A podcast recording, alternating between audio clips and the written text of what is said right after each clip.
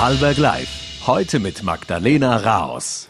Guten Abend, liebe Zuschauerinnen und Zuschauer und herzlich willkommen zu einer neuen Ausgabe von Vorarlberg Live. Die Entwicklung bei den Energiepreisen scheint derzeit nur eine Richtung zu kennen und diese zeigt steil nach oben. Ob sich die Situation bald beruhigen könnte, ist fraglich.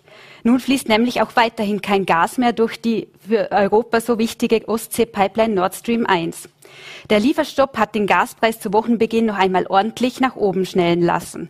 Und dadurch steigt auch der Strompreis insgesamt. Die Bundesregierung will nun gegensteuern. Sie plant eine Strompreisbremse und versprach dabei auch Entlastungen für die Industrie. Wie diese genau aussehen könnten, ist aber noch nicht ganz klar. Erst vergangene Woche hat der Präsident der Vorarlberger Industriellen Vereinigung, Martin Ohneberg, deutliche Worte gefunden. Angesichts der enorm gestiegenen Energiekosten sehe sich die Vorarlberger Industrie und somit das ganze Land mit einer großen Gefahr konfrontiert. Diese könnte existenzbedrohend sein. Darüber werde ich heute im Studio mit Martin Ohneberg sprechen. Zuerst geht es bei uns aber noch um ein anderes, wenn auch vielleicht verwandtes Thema, nämlich den Milchpreis. Die Kosten, die für Nahrungsmittel wie Milch, Butter und Käse bezahlt werden müssen, sind ja ebenfalls ordentlich nach oben geklettert. Dazu ist nun Raimund Wachter, Geschäftsführer der Vorarlberg Milch, zu Gast im Studio. Die Vorarlberg Milch steht als Genossenschaft im Besitz ihrer Milchbauern. Das sind insgesamt über 460 Milchlieferanten und Landwirte. Raimund Wachter ist auch Vorsitzender der, Fracht, äh, der Fachvertretung für Nahrungs- und Genussmittelindustrie in der Wirtschaftskammer. Herr Wachter, vielen Dank, dass Sie die Zeit gefunden haben. Gerne. Vorarlberg ist ja längst keine Insel der Seligen mehr. Heimische Milch produziert, verarbeitet und verkauft in Vorarlberg kostete mit Stand Juli knapp 1,7 Euro pro Liter. Das ist eine deutliche Steigerung. Damals sagten Sie den VN, die Situation ist extrem angespannt. Hat sich seither etwas verändert? Ja, das ist also richtig. Die Situation ist sehr angespannt und hat sich also auch nicht entschärft. Ich glaube, die aktuellen Meldungen zeigen das auch. Aktuell kein Gas mehr in Nord Stream 1 und äh, weitere Entwicklungen sind sicherlich sehr offen und vor allem auch vage. Die Vorarlberg-Milch hat somit auch große Auswirkungen, was vor allem das Thema Energie anbelangt. Und da stecken wir zweimal in, sozusagen im Dilemma. Einmal bei der Landwirtschaft. Unsere Landwirte sind ganz stark betroffen von dieser Energiekrise. Zum einen beim Landwirt im Bereich Futtermittel, auf der anderen Seite natürlich auch Düngemittel, zum Beispiel die Stichworte Stich, Stickstoff oder Phosphor. Hier kommt es zu einer drei- bis vierfachen Verteuerung. Bei Futtermittel eine Verdoppelung der Preise. Und Energie ist natürlich allgegenwärtig, auch in der Landwirtschaft. Ja, und das Ganze geht bei der Vorarlberg Milch weiter. Und bei der Vorarlberg Milch hat es natürlich auch massive Auswirkungen, dieses Energiethema. Wir sind natürlich auch ein Unternehmen, das mit Gas produziert, wie so viele Unternehmen in Vorarlberg. Und hier reden wir mittlerweile von einer Verachtfachung, Verzehnfachung. Diese Preise ändern sich ja mittlerweile täglich oder stündlich. Wir sehen hier auch keine Entspannungen und das Gleiche natürlich im Strompreisbereich. Und das Ganze trifft uns und wir sind natürlich auch gezwungen, hier Preise weiterzugeben. Wir können die nicht mehr kompensieren. Wie hoch ist denn momentan der Anteil genau, den die Bauern derzeit pro verkauftem Liter Milch bekommen? Die Milchpreise ändern sich mittlerweile auch monatlich bei uns. Wir haben die letzten Monate permanent Milchpreisanpassungen durchgeführt, weil sie eben auch dringend notwendig sind für unsere Milchlieferanten und gleichzeitig auch Eigentümer der Vorarlberg Milch. Aktuell liegen wir weit über 50 Cent bei GVO-freier Milch, also gentechnikfreier Milch, und über 60 Cent bei Heumilch oder Biomilch. Mhm. Wie könnte man das denn weiter steigern, damit die Bauern auch äh, mehr davon haben, dass sie auch mehr davon verdienen? Ja, das wird unsere Aufgabe sein, in den nächsten Monaten nicht nur den Markt zu beobachten, sondern auch Entscheidungen und auch Maßnahmen zu treffen. Und da sind sicherlich äh, Preissteigerungen äh, sehr realistisch, äh, weil es anders nicht mehr geht. Und diese Kostensteigerungen, die ich vorher schon erwähnt habe, bei der Vorarlberg Milch ja zweischneidig sind. Einmal beim Landwirt, in der Landwirtschaft und gleichzeitig im Betrieb, bei der Verarbeitung oder Veredelung. Und bei der Verarbeitung, Veredelung, um ein paar Indikatoren einmal äh, da in den Raum zu geben oder auch einmal zu informieren, weil es wird immer sehr viel darüber diskutiert und doch wenig mit Fakten. Wir haben im Bereich Verpackungen, Hilfsstoffe, Betriebsmittel ungefähr 60 bis 70 Prozent Erhöhungen in den letzten Monaten über unsere Vorlieferanten erhalten. zum Beispiel im Bereich Kartonagen über 30 Prozent, Joghurtbecher, also Kunststoff über 30 Prozent, Tetra-Verpackungen für unsere Flüssigprodukte 25 Prozent. Ganz extrem im Bereich Aluminium, zum Beispiel unsere ganzen äh, Platinen auf den Joghurtbechern 60 Prozent.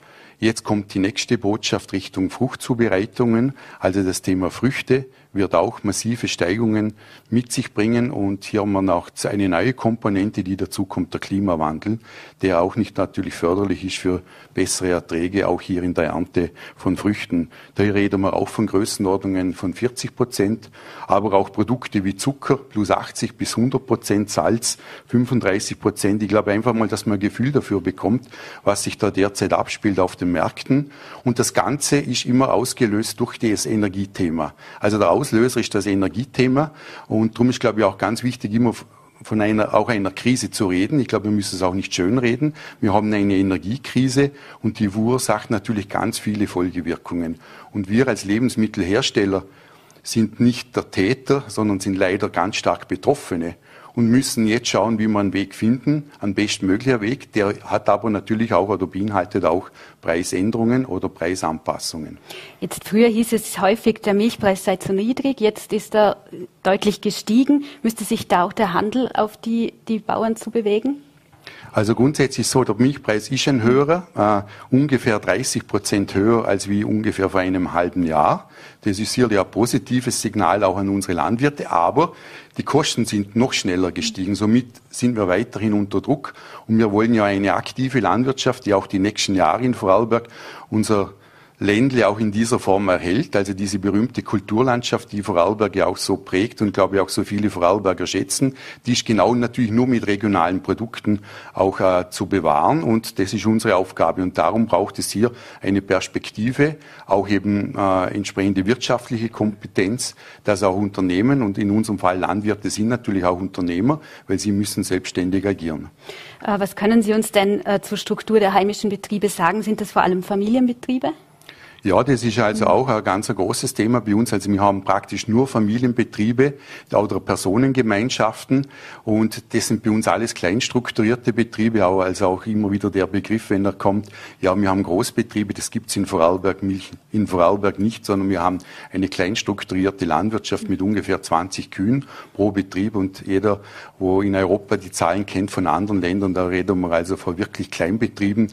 In anderen Ländern in Europa redet man von mehreren hundert äh, Stück Vieh pro Betrieb und nicht von 20. Die, und diese kleineren Betriebe, die sind dann wahrscheinlich auch umso stärker von den Energiepreisen betroffen. Natürlich im Verhältnis mhm. sind sie auch ganz stark betroffen, weil auch dort natürlich eine gewisse Mechanisierung auch stattfinden muss und stattgefunden hat und somit natürlich auch dort wieder Energie allgegenwärtig ist. Aber eben auch das Thema, was ich am Anfang schon erwähnt habe, auch im Bereich äh, Futtermittel und vor allem auch das Bereich Düngemittel ist ein ganz ein großes Thema in der Landwirtschaft. Und jeder, glaube ich, wo selber entsprechend ein Hochbett hat, weiß, dass Dünger sicherlich nicht günstiger geworden ist. Wir reden hier auch von einer Vervielfachung vom Preis. Sie haben das ja schon ein wenig angesprochen, aber wie ist denn der Ausblick aktuell? Der Chef der Vereinigung österreichischer Milchverarbeiter, der Helmut Petschar, hat sich erwartet, dass wieder eine deutliche Erhöhung Milch, des Milchpreises kommen muss im Herbst. Würden Sie das auch so sehen? Also die Indikatoren sind klar, dass es weitere Preisanpassungen benötigt. Äh, derzeit ist sicherlich offen, wie die aussehen können und in welcher Form und vor allem auch in welcher Höhe.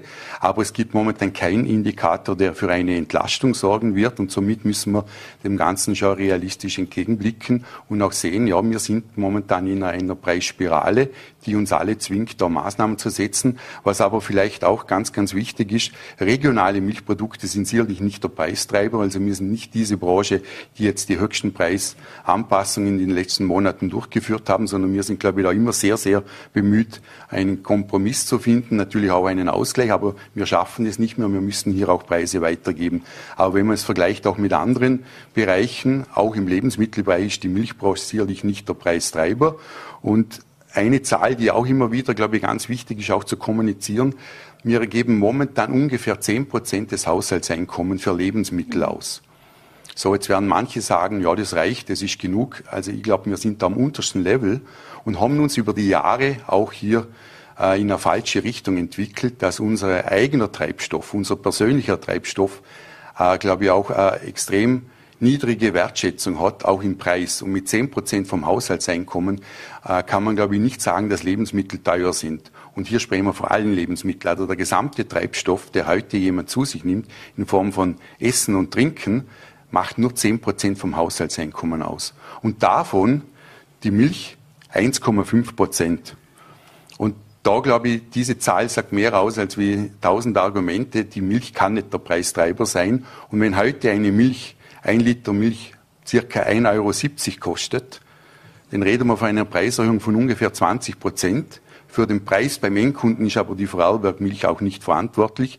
Das ist also nicht unser Thema. Wir können diesen Preis auch nicht verhandeln. Aber wir reden ungefähr von einer Preissteigerung von 20 Prozent bis dato. Und wenn man die Kostensteigerung, die ich vorher schon erwähnt habe, glaube ich, berücksichtigt, sieht man, dass wir also nicht den, der Verstärker sind von Preiserhöhungen, sondern wir versuchen hier vernünftig umzugehen. Natürlich ist uns auch ein großes Anliegen mit den Konsumenten, auch hier einen, einen gemeinsamen Weg zu finden, aber der ist momentan sicherlich nicht einfach und sehr herausfordernd.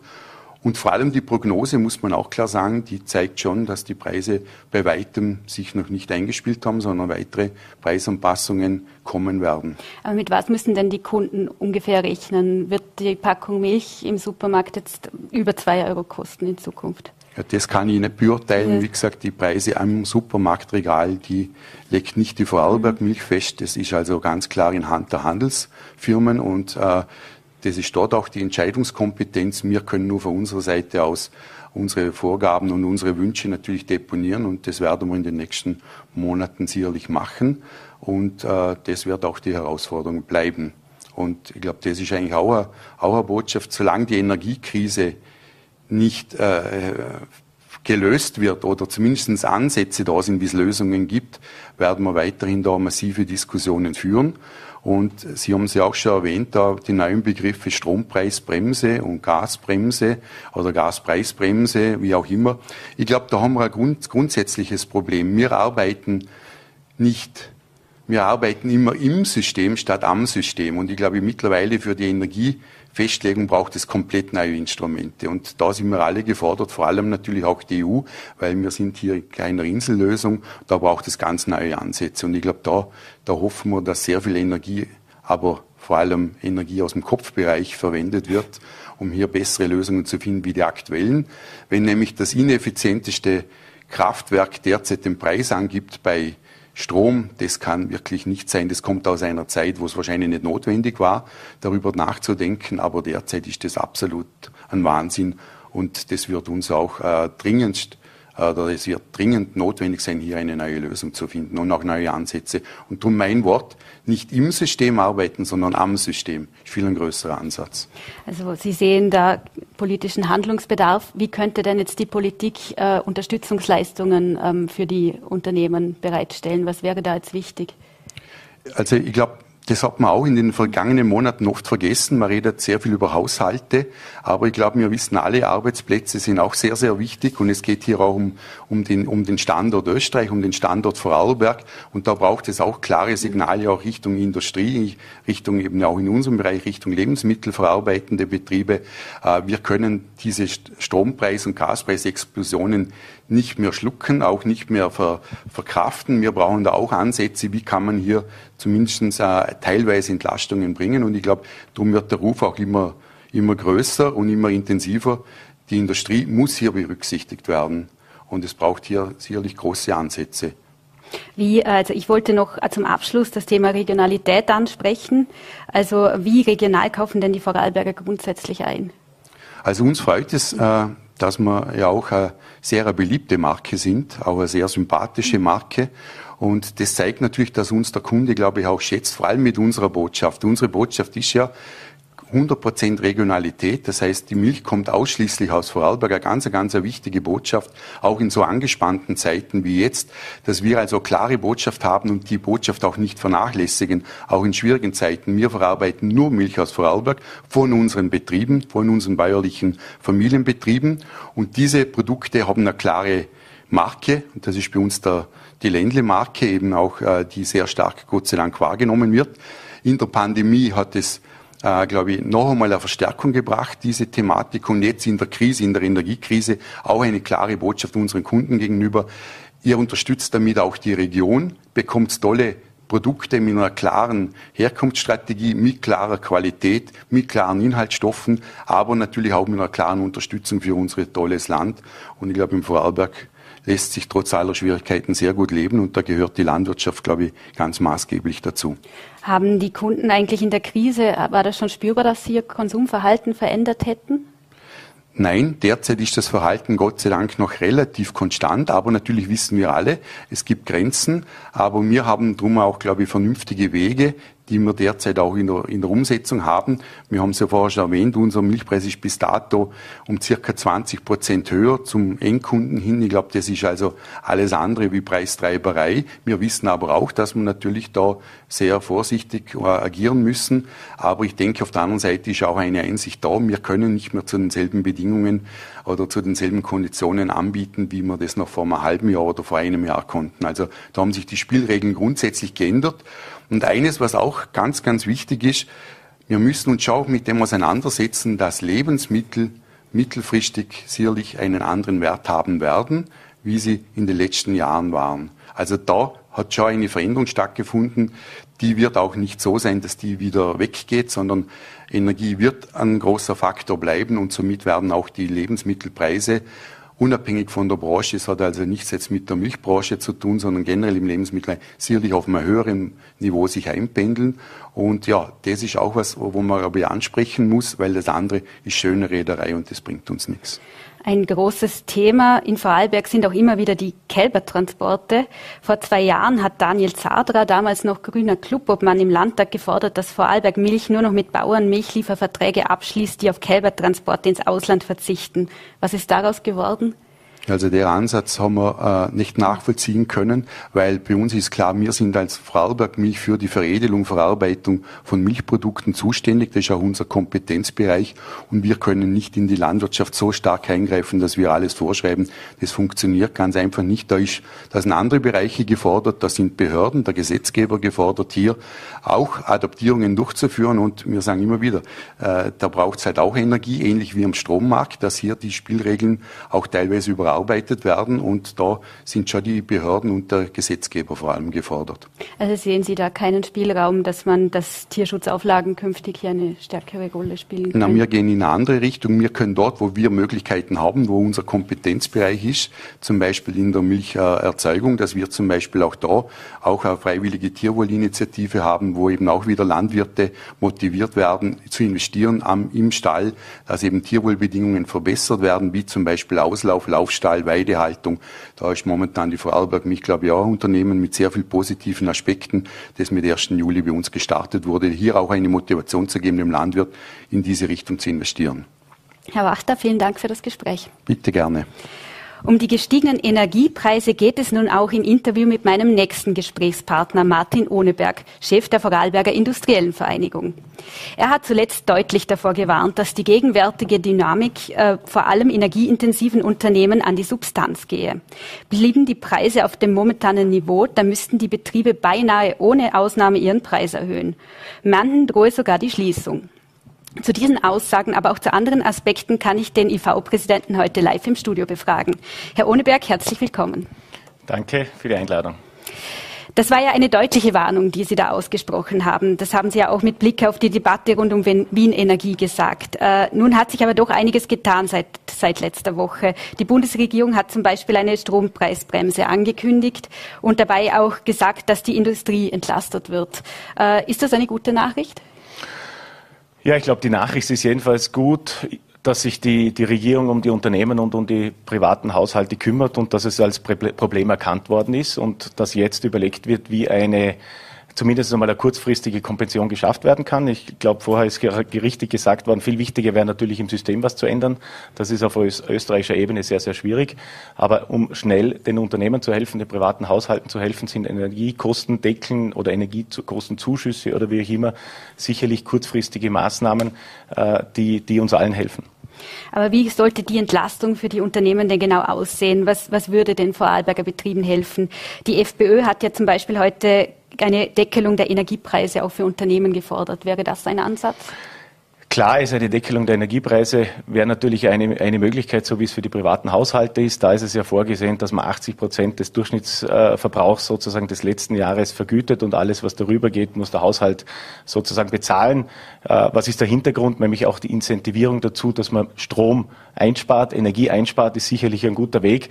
Wäre natürlich für die Unternehmen, Klein- und Mittelunternehmen, für die Industrie äh, natürlich auch ein sehr willkommenes äh, System, dass man ihnen da entgegenkommt. Allerdings muss man natürlich sehen, dass dass das eine, eine Menge Geld kostet. Äh, am Ende des Tages muss man das wieder zurückzahlen, die Schulden des Staates zurückzahlen. Und insofern ist, ist natürlich zu überlegen, was ist das treffsicherste für die Unternehmen und für die privaten Haushalte. Aber es würde mal zur, zur schnellen Hilfe, äh, und die ist durchwegs bei einzelnen Unternehmen, einzelnen Unternehmen dramatisch, weil per Jahresende auch bei vielen die längerfristig abgesichert die, die Stromlieferverträge aus, äh, auslaufen. Und wie wir schon gehört haben, teilweise sind die Energiepreise zwischen dem sechs- und dem zehnfachen gestiegen äh, seit dem letzten Jahr. Und da muss sicher was getan werden. Andererseits muss man auch sehen, die Energiepreise sind nicht nur eine Konsequenz aus, der, aus, der, aus dem Krieg zwischen der Ukraine und Russland, sondern äh, wenn man anschaut, dass auch schon im per Jahresende 2021 die Strom- und die Energiepreise sehr hoch waren, dann hat es natürlich auch mit der ganzen Energiewende zu tun. Und insofern ist es wichtig, äh, dass die einfach mit Hausverstand und mit klarem Konzept gemacht wird, weil sonst werden wir die Energiepreise nicht in den Griff kriegen. Sie haben sie ja angesprochen, die Ausgaben dafür, für die Krise. Sehen Sie denn keinen Koste, was es wolle? Moment? Na, kosten, was es wolle im Moment, äh, wie soll ich sagen, das ist sehr kurzfristig gedacht. Wir müssen das zurückzahlen und ich glaube, wir brauchen strukturelle Veränderungen, die uns nachhaltig helfen, weil nochmal der Wirtschaftsstandort äh, Vorarlberg oder Österreich oder Europa muss langfristig nachhaltig konkurrenzfähig sein. Und das, was jetzt passiert, ist, dass man kurzfristig hilft. Ja, das ist wichtig, um, um, um wirklich eine Herrschaft von Arbeitslosen zu vermeiden, äh, um nicht die Kurzarbeit wieder äh, sozusagen notwendig zu machen. Aber am Ende des Tages brauchen wir Lösungen. Und so wie es derzeit ausschaut, ist, dass man nachhaltig wahrscheinlich höhere Energiepreise haben werden in Europa im Verhältnis zu Asien und USA. Und das ist jedenfalls Wettbewerbs, hat jedenfalls einen Wettbewerbsnachteil mit sich. Und, und da muss einfach was getan werden. Also arbeiten im System und nicht nur kurzfristig helfen. Wir brauchen die Hilfe kurzfristig, keine Diskussion, aber gleichzeitig brauchen wir die strukturelle Veränderung.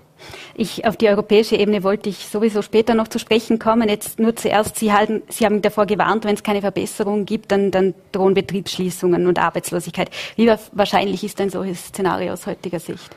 Ja, es ist überhaupt nicht unwahrscheinlich. Wir haben ja schon gesehen, die Lenzing hat im Burgenland schon die erste Kurzarbeit angemeldet, fahrt Produktionslinien herunter. Wir haben gemeinsam mit der Wirtschaftskammer Vorarlberg auch äh, doch eine große Anzahl von Unternehmen befragt, äh, wie die Situation ist. Klar ist, dass die Energiekosten inzwischen vom Umsatz beträchtlich sind. Also das sind nicht mehr äh, äh, einstellige Prozentsätze, sondern es sind zwei, teilweise sogar zweistellig. Das zweite Thema, sie können schwer kompensieren. Sie können nicht auf sozusagen jetzt alle auf Öl umstellen oder wie auch immer. Das dritte ist auch, das muss man auch sehen, die Preiserhöhungen haben natürlich irgendwann einmal eine Grenze und es muss auch klar sein, am Ende des Tages kommt es beim Endverbraucher an. Und viele der Preiserhöhungen, ich meine zuletzt hat es geheißen, im Juli sind die Erzeugerpreise in der Europäischen Union um 37 Prozent gestiegen, 95 äh, Prozent die Energiekosten. Also das sind dramatische Erhöhungen und ich, ich, ich fürchte mich ein bisschen davor, muss ich ehrlich sagen. Äh, die letzten Preiserhöhungen waren noch gut argumentierbar über Rohstoffpreiserhöhungen, Edelstahl, Aluminium, Kupfer und so weiter. Die erholen sich langsam, die gehen langsam zurück. Das heißt, die, die, die Erhöhungen, die wir jetzt haben, sind eigentlich wirklich die Energiepreise und mit großer Sicherheit natürlich auch die, die anstehenden äh, Lohnverhandlungen, die im Herbst anstehen. Das heißt, wir, haben, wir, wir müssen dann unsere, unsere Preise erhöhen, einerseits wegen Energiekosten und andererseits wegen steigender Personalkosten. Und genau diese zwei Komponenten hat Asien und USA in dem Verhältnis nicht. Das heißt, ich glaube, es wird für uns verdammt schwierig werden, ab Jänner diese Preiserhöhungen auch umzusetzen. Und das heißt natürlich, wenn uns das nicht gelingt, heißt es, das geht zulasten unserer Profitabilität, heißt zulasten unserer Investitionen und selbstverständlich zulasten der Beschäftigung. Und, und darum, glaube ich, muss kurzfristig was passieren, aber gleichzeitig müssen die strukturellen Maßnahmen passieren, damit wir langfristig auch gesichert sind. Jetzt mahnt die Politik auch immer wieder zum Stromsparen. Hat da die Industrie schon alles ausgeschöpft, was möglich wäre? Also wir haben auch unsere Unternehmen gefragt, äh, wie sie das sehen. Natürlich ist dort und dort noch die Möglichkeit zum Sparen, aber großteils muss man auch sehen, haben die Unternehmen schon gestartet äh, äh, oder begonnen, einerseits Kompensation, aber andererseits natürlich auch Reduktion und, und sind natürlich weiter bemüht, aber es geht bis zu einem gewissen Ausmaß geht's und dann geht's nicht mehr. Und es können nicht alle Unternehmen jetzt vom Gas weg. Ich meine, wir reden ja nicht nur über die Preise, sondern inzwischen auch über die Versorgungssicherheit, durch das, dass Putin jetzt wieder angekündigt hat, in Verbunden der Sanktionen, dass er kein Gas mehr liefern wird, kriegen wir wirklich ein Versorgungsproblem. Also es geht nicht mehr um die Preise, sondern die Versorgung. Da gibt es dann wirklich dramatische Aus, äh, äh, da gibt es dann wirklich dramatische äh, Konsequenzen, weil es kann nicht jeder kompensieren. Äh, und deswegen sind wir da bemüht, aber wir sind relativ am, schon am Ende, was Einsparung möglich ist.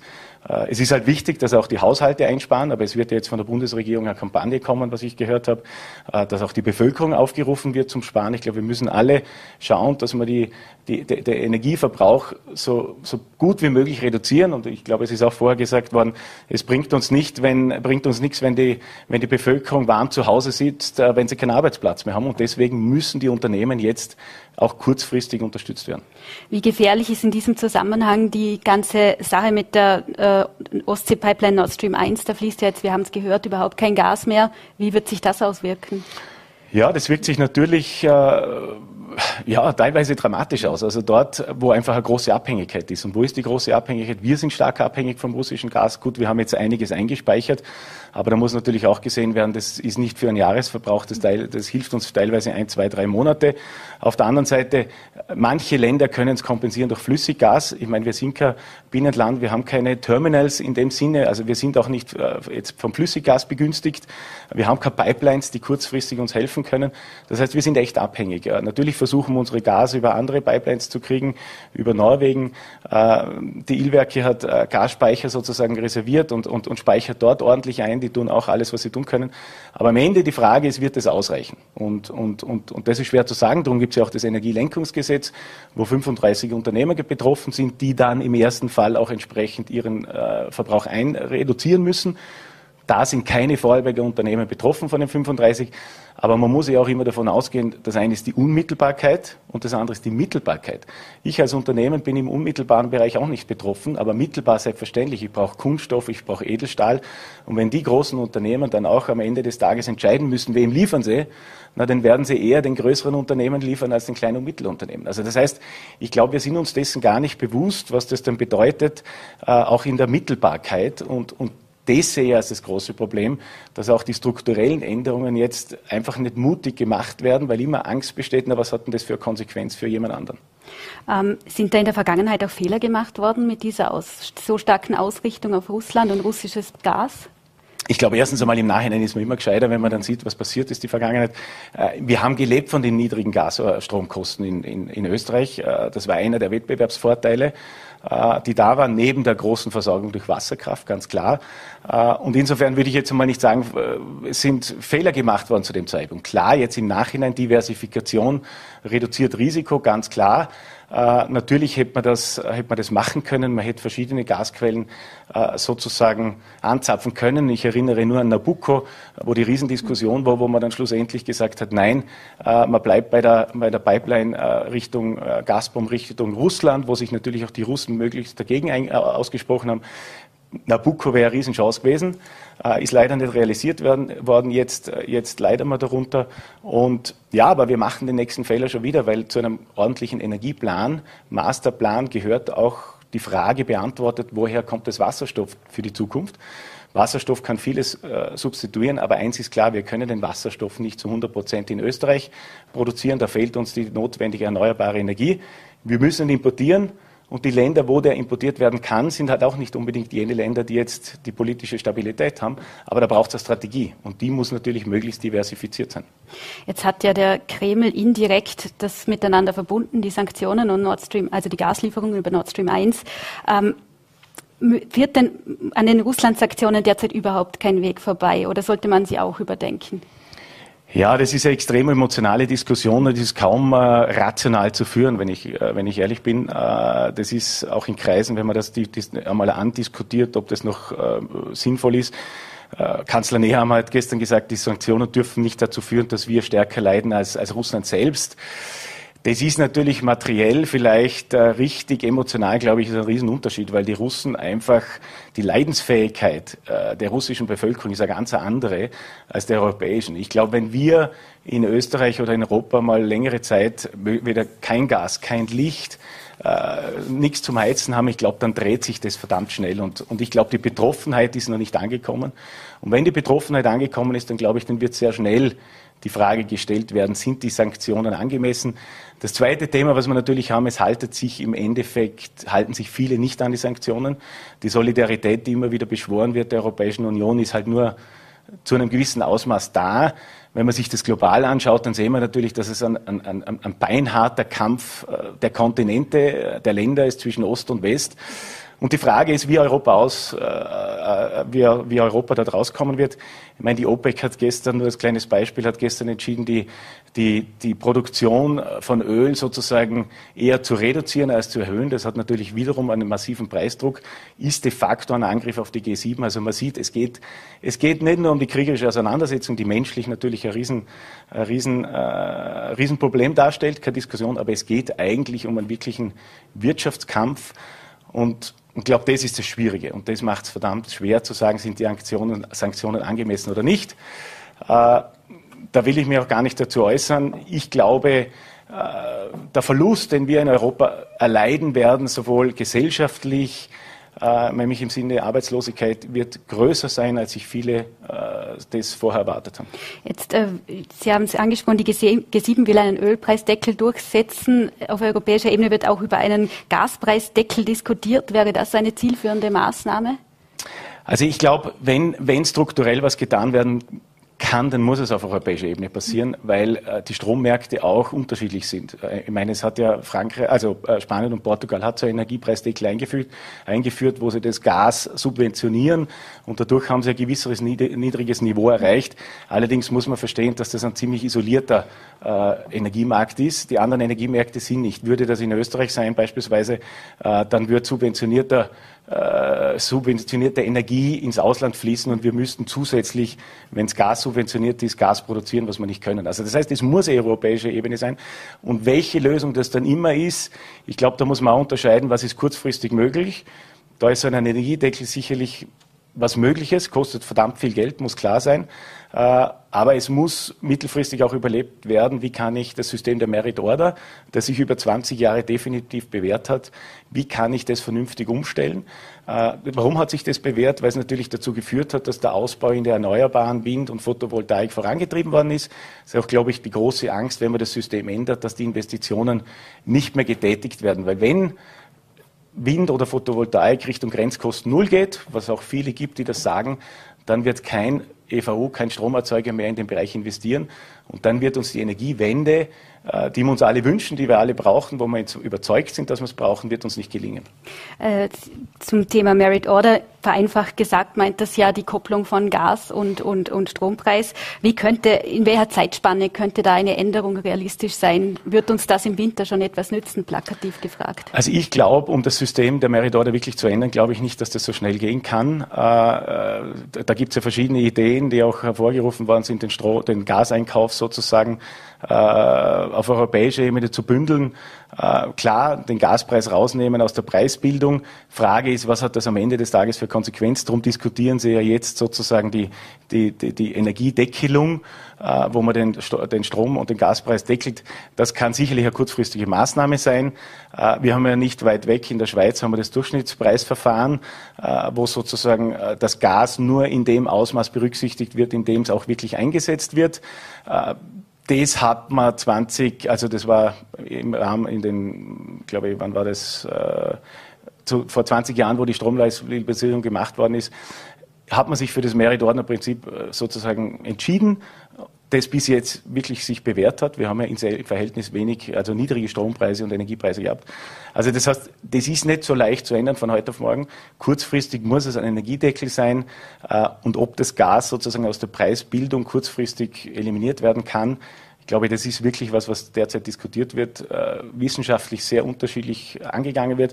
Und ich glaube, da braucht es große Vorsicht, weil es bringt uns nichts, äh, wenn wir kurzfristige Lösungen haben und mittelfristig eben die Wettbewerbsfähigkeit und die Energiewende, die wir brauchen, nicht schaffen. Klar ist, Wir müssen die Unternehmen und die Privathaushalte kurzfristig unterstützen, äh, weil wir sonst äh, wirklich in, eine massive Wettbewerbs, äh, in einen Wettbewerbsnachteil kommen. Darum ist das Thema Energiekostenzuschuss, was der Finanzminister jetzt angekündigt hat, zu erhöhen oder ein Energiedeckel möglicherweise für Unternehmen sicherlich kurzfristig das Richtige. Es ändert zwar kurzfristig was und hilft uns, aber es ändert nichts im System. Handelt es sich beim, beim, Strom nicht überhaupt um einen Bereich der Daseinsvorsorge, der vielleicht ganz anders behandelt werden müsste, wie zum Beispiel Wasser? Das wird ja auch nicht an der Börse gehandelt. Da gibt es auch Stimmen, die das zum Beispiel sagen. Ja, ich meine, ich, ich mein, den Börsenhandel muss man so sehen, der ist ja eigentlich das, das Prinzip der wirklichen hundertprozentigen äh, Marktwirtschaft, weil das Angebot und Nachfrage da und da bestimmt sich der Preis nach Angebot und Nachfrage. Äh, und, und, und, und, und, und klar ist es eine, eine Sache der Daseinsvorsorge. Deswegen hat man ja zum Beispiel auch äh, damals nach dem, nach, dem, nach dem Zweiten Weltkrieg den Verbund ins Leben gerufen als Sondergesellschaft, der die Aufgabe hat, die Wasserkraft in Österreich schnell auszubauen. Äh, das sind sicher Diskussionen, die man führen muss. Äh, ist es, äh, ist es, noch, ist es noch zeitgemäß?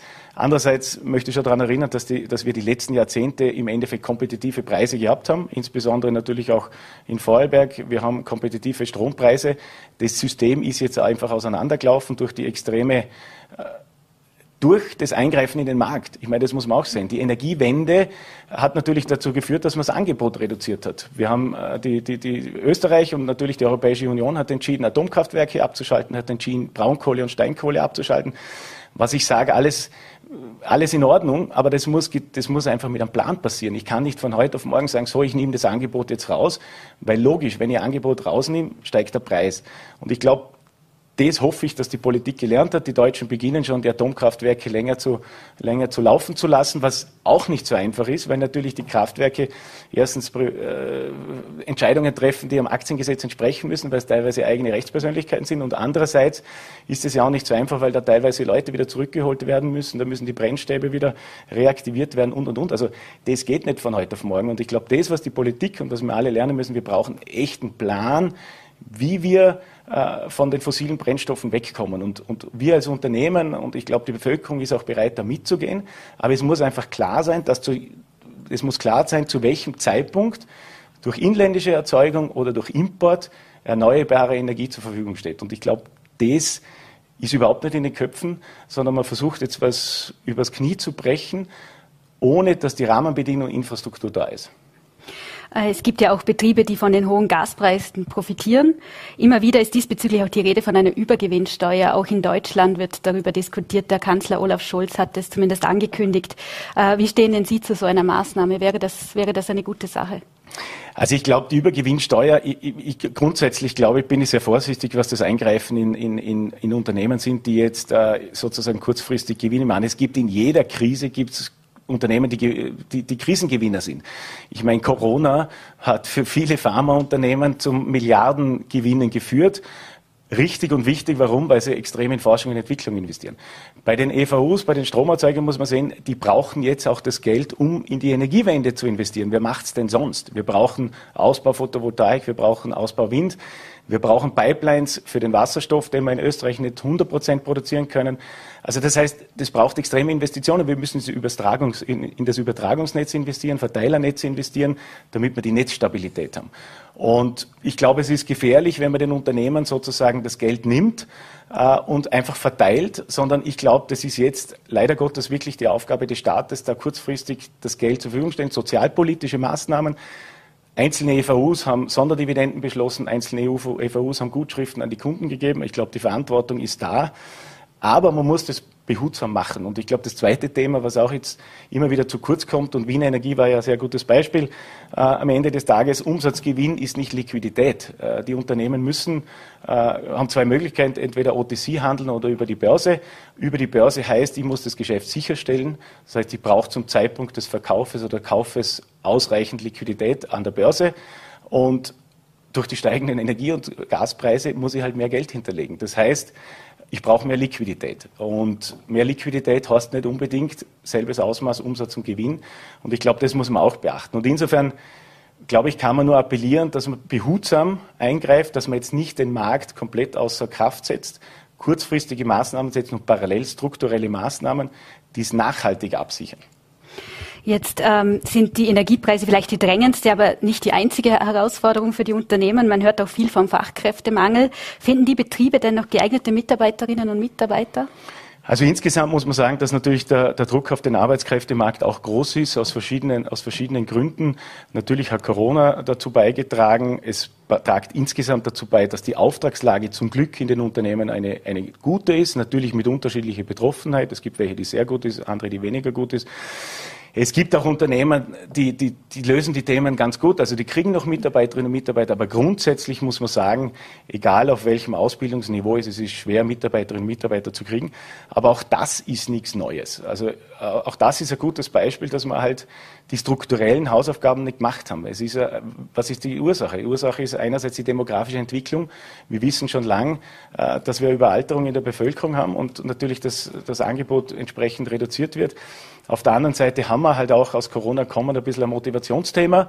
Äh, das, die, die, immer wieder die Diskussion äh, Leistungs, äh, leistungswillige, leistungsfähige, wo ist sozusagen die Grenze, wo einer noch lieber zu Hause bleibt und vielleicht noch ein bisschen schwarz arbeitet und nicht arbeiten geht und wo ist die Grenze, wo er sagt, na, da will ich arbeiten. Also auch da Arbeitslosengeld, Notstandshilfe, das sind Diskussionen, die wir schon die ganze Zeit führen.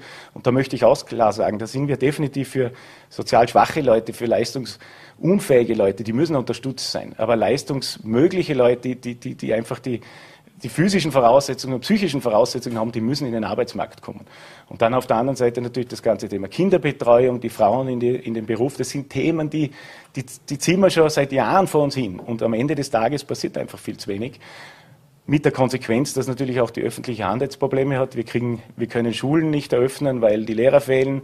Äh, wir haben in der Pflege Probleme, dass wir unsere Eltern nicht pflegen können, weil nicht mehr ausreichend zu vorhanden sind. Also das heißt, die Politik spürt sie selber. Aber strukturell passiert nichts. Und das ist eigentlich ein sehr ähnliches Beispiel wie in dem Energiebereich, im Steuerbereich, äh, wo einfach strukturell jetzt Entlastung her muss, damit wir wettbewerbsfähig sind und, und das auch nachhaltig.